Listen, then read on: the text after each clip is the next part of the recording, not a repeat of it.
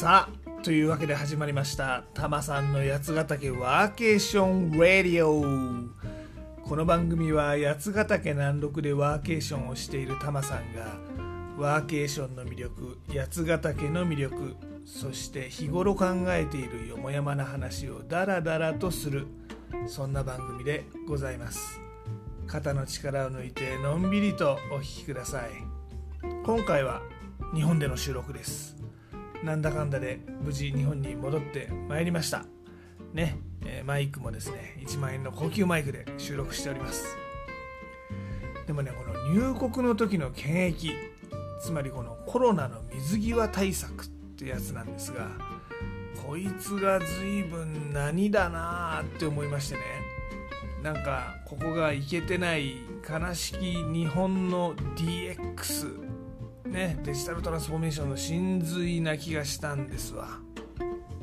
てなわけで今回は帰国時の検査プロセスで語る悲しき日本の DX ねとかなりでかい話題に踏み込みます。まあ話題は社会派ですがこの番組なんで、まあ、ゆるゆると語りますけれどもね。はい。さあまずはですねこの水際対策についてちょっとお話をしますね。率直な体験感想としては最大限大人の表現を選ぶとしてまあうんこです。クソプロセスです。タマさんはですね5月の終わりに帰国してまいりました。5月の日本っていうのは1日1万人までの入国に絞っていてこれ外国人ね。えー、これを6月から2万人に拡大したよっていうタイミングです。この当時かなり徹底した水際対策をとってます。まああの中国政府のねゼロコロナ作戦そりゃ無理でしょって冷ややかな論調の人とかね結構ニュースとかでも多いと思いますが実は日本も結構そこまでするのって対策です。まあ、この制度はですね6月からは撤廃されてるそうなんですが、まあ、とりあえずこれ5月時点の話として聞いてくださいませ。まずねワクチン接種の確認。これはまあシンガポールに入国する時もやりました。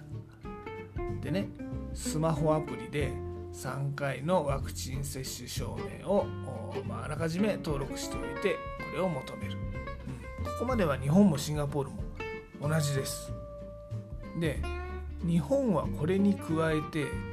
帰国前72時間以内、まあ、つまり3日前ですね、えー、以内の PCR 検査の陰性証明を求めています。なので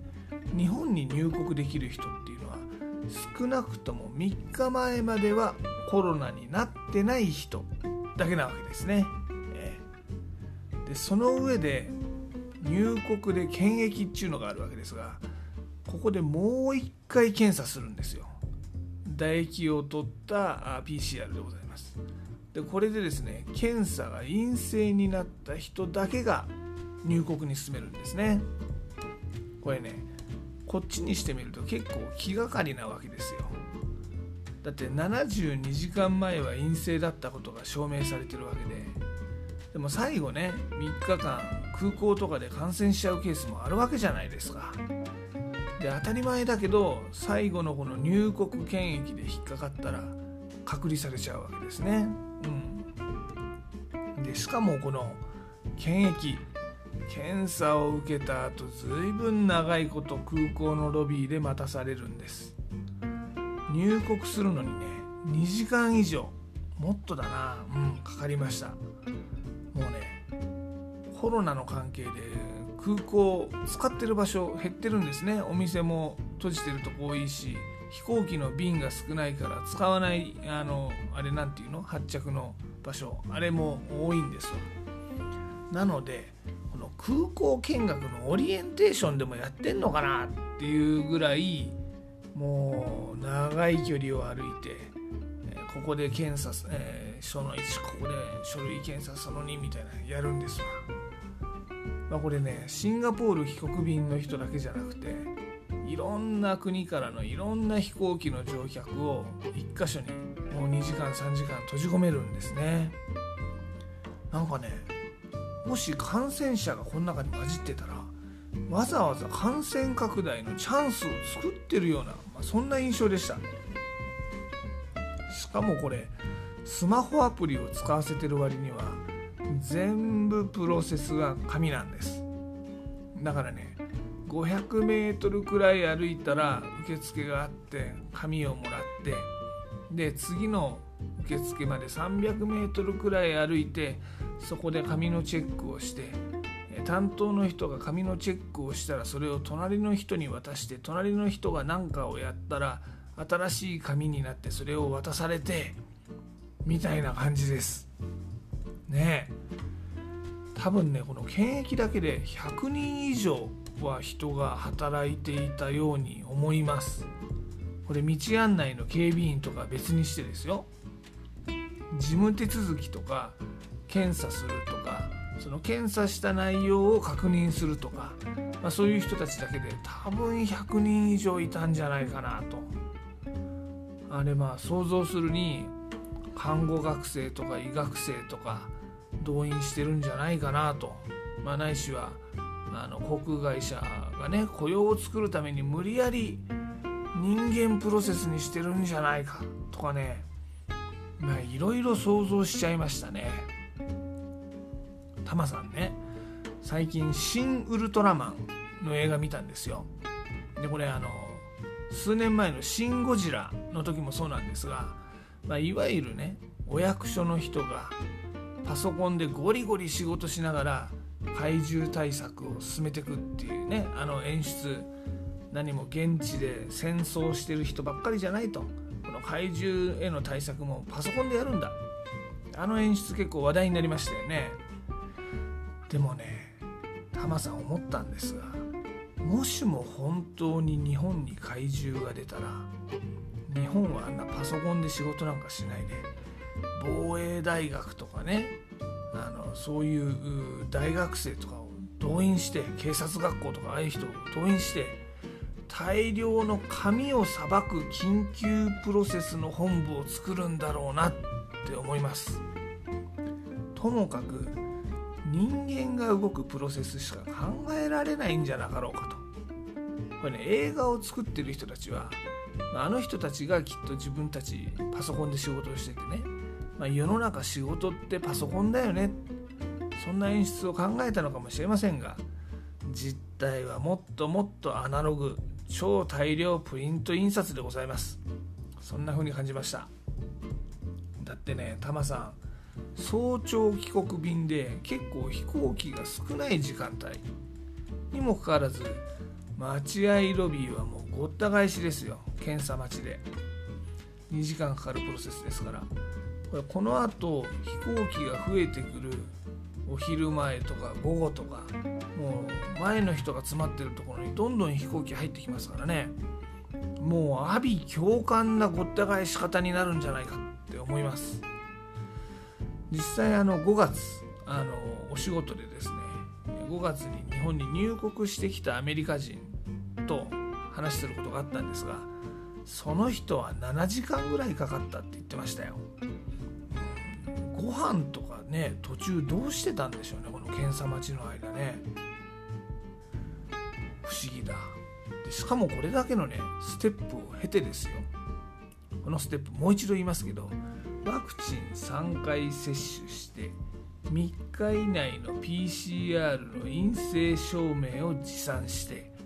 なおかつ入国当日にはもう一度検査をして陰性が証明されてるわけです。にもかかわらず帰国後はですねこの MySOS っていうアプリで所在地報告をせよっていうんですよ。しかもご丁寧に自宅には公共機関を使わずに帰ってくださいと。ね。ま一応自宅に直行する最短の交通機関は使っていいですよってなってますが何日間か自宅で待機しててくださいと。なんかおかしくないですかこれと。僕ら3日以内に2回も PCR 検査を受けて陰性が証明されてるんだよねと。なんでこの濃厚接触者みたいな隔離前提の追跡を受けなきゃいけないんだっけと。そもそもコロナが日本に入ってきてなかった2年前とかねあの頃の水際対策ならまだしも今普通に東京で生活してたらコロナになる人珍しくないじゃないですか。なんかねここにあの日本の完璧品質主義の悪い例があるような気がするんですよね。もちろんこれ1箇所のプロセスとしては完璧な品質を追い求める。これ美しいいいことだ。だけど現実ここで結構完璧な、ね、プロセス作っても街中には普通にコロナウイルスあるんですと。普通にみんな会社行ったりご飯食べたりして感染してるんですってことを考えると、まあ、関係ないじゃんっていうねふうには思うんですけどいかがなもんなんでしょうか。あとはですね尽力至上主義ね。全てのプロセスは人が紙で手掛けるってことしか、まあ、あれイメージできないんでしょうな、まあ、もしかすると100歩譲るとこの雇用を生み出す目的っていうのがあるのかもしれませんが、まあ、雇用言うてもあれ感染リスクのある人を増やしてるだけなんじゃないかなって思うと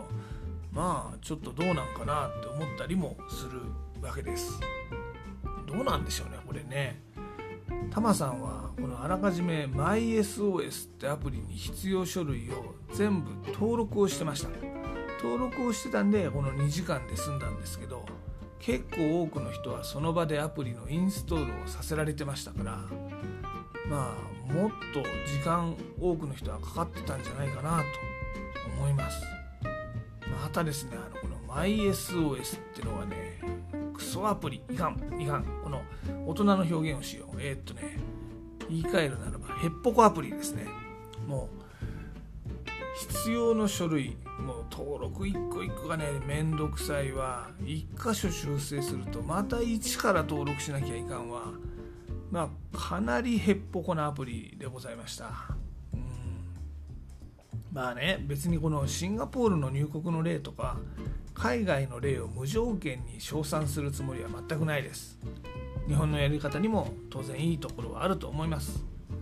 ただねこの両方を実際に体験した、ね、この入国審査を受けた感想からすると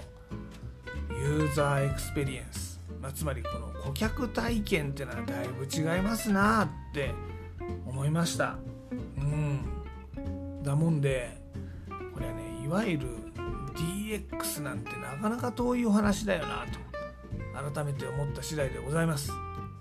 DXD ね。つまりデジタル化。こっちはまあ一応やってんだよね。MySOS ってアプリに登録することになってるしとかまあいろいろデジタル化されてます。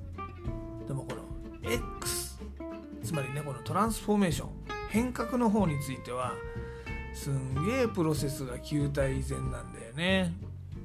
なんかこの DXDX って大騒ぎしてでもなんかちょっと IT ツール入れときゃいいんでしょっていう感じでプロセスは根本的には昔のままっていうね。この辺り、まあ、悲しきジャパン DX の一端を見たような気がしました。ねえ。だってこの日本の DX ってさ RPA とかね RPA ってこの何ですか作業を自動化するソフトウェアでございますよ。これで派遣社員がやっていたような手作業 Excel の操作みたいなのを自動化してこれこれ DX じゃみたいな話ありますけどそれって Excel 修正を人からこのソフトウェアに自動で動いてくれるソフトウェアに置き換えただけでそもそもプロセス何も変わってませんと。そもそもそのプロセス必要なんだったっけっていうところ、ま、何の議論もしないなんちゃって DX って多いじゃないですかなんかねあの匂いを深く感じましたね。まあ、そもそもこの RPA ってやつがさとか、まあ、DX について言いたいこといっぱいあるんだけど、まあ、そこを話し始めちゃうと長くなっちゃうんでね今回はこの辺りにしておきましょう今回はほんの一つの例なんだけどジャパン DX むむむ悲しくなっちゃったなってお話でした。さてタマさんの八ヶ岳暮らしインスタグラムの「ハッシュタグブラタマリ的な」でもお届けしています。またワーケーションや八ヶ岳に関する情報はタマさんのブログやつなび .jp tsunavi.jp でもお届けしていますのでこちらもぜひご覧になってみてください。あと番組案内 Twitter でも行っております。全部カタカナで「ハッシュタグたまさんラジオ」を検索いただくか、まあ、ユーザー名たまさんラジオをフォローいただけると嬉しいです。またリクエストとかご感想とかありましたら Twitter とかインスタの DM でもお待ちしております、はい、で今回のエンディングテーマですが今回は悲しき DX についてお話をしましたんでウーアーの悲しみジョニーをお届けしたいと思います。まあねこの歌もね時々タマさんカラオケで歌いますがうわいいですね。この頃ってなんか名曲多かったよなと思いましてちょっと時代調べてみたら1998年の曲みたいですね。1998年。エブリリトルシングとかマイリトルラバーとかの時代ですね。うんいい時代だ。うわ。ミルクティーも名曲ですね。はい。でも例によって僕はジャスラックに参加してるわけではないので番組中でこのままお届けすることができません。Spotify の場合はなんか登録曲流せる説ありましたが最近よく分かりません。というわけで、え、この番組をお聞きの後ご自身で、ね、配信サービスとかで、えー、この曲を聴いてみてください。でもちょっとだけお手伝いさせていただきます。アレクサウーアの悲しみジョニーかけてではごきげんよう。また次回。